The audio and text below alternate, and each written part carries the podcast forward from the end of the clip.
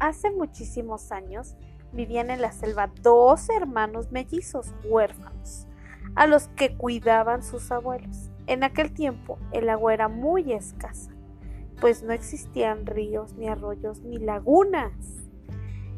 El único que sabía dónde encontrar agua era el abuelo. Ay, abuelito mañosito. Pero guardaba celosamente el secreto. No muy lejos de la casa de los abuelos había un estanque que todos los días amanecía a rebosar. Y es que cada madrugada el abuelo lo llenaba de con agua. Ah, o sea que él a escondidas iba al lugar secreto que traía de aquel sitio desconocido. Los mellizos tenían que transportar el agua desde el estanque hasta la casa para que la abuela cocinara y preparara el masato la bebida favorita de los habitantes de la selva.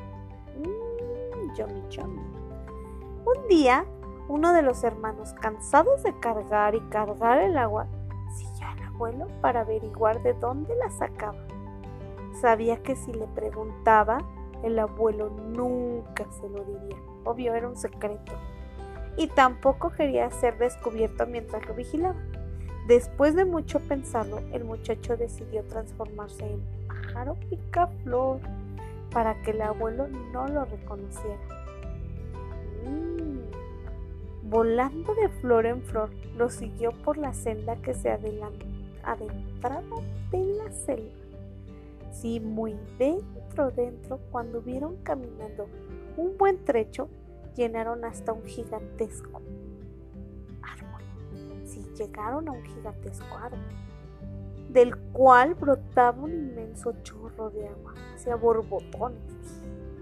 El muchacho feliz por haber descubierto un secreto tan bien guardado, se lo comunicó a su hermano, más bien se lo chismeó. Entre los dos reunieron a las ardillas, a los conejos, a los ratones, a los tucanes, a los pájaros, carpinteros y les pidieron ayuda para talar el árbol. Nada maños.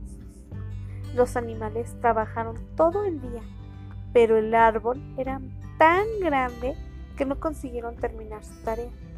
Casi al anochecer, cuando faltaba poco para derribar el tronco, decidieron continuar al día siguiente. Ay, tenemos mucho sueño, ya, mañana.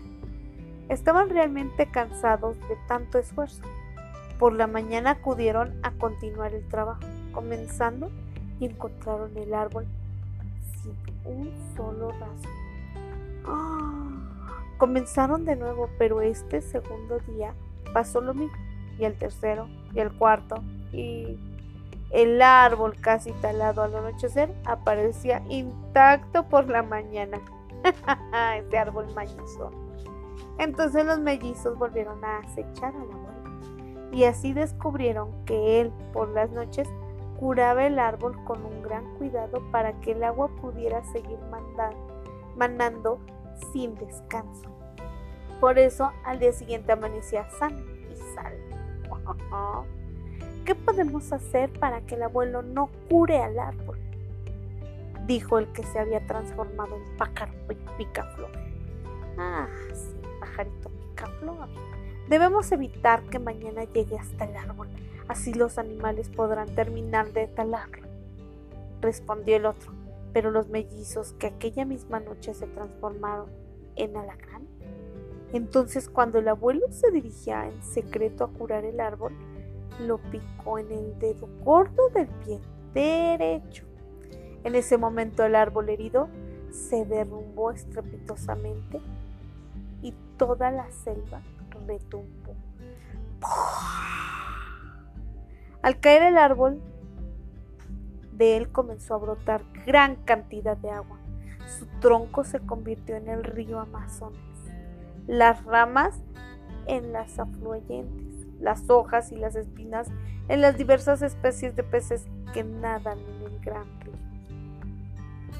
Los gusanos de varios colores se recorrían la corteza del gran árbol, cayeron al suelo y se transformaron en la gente blanca, la gente negra y la gente mestiza.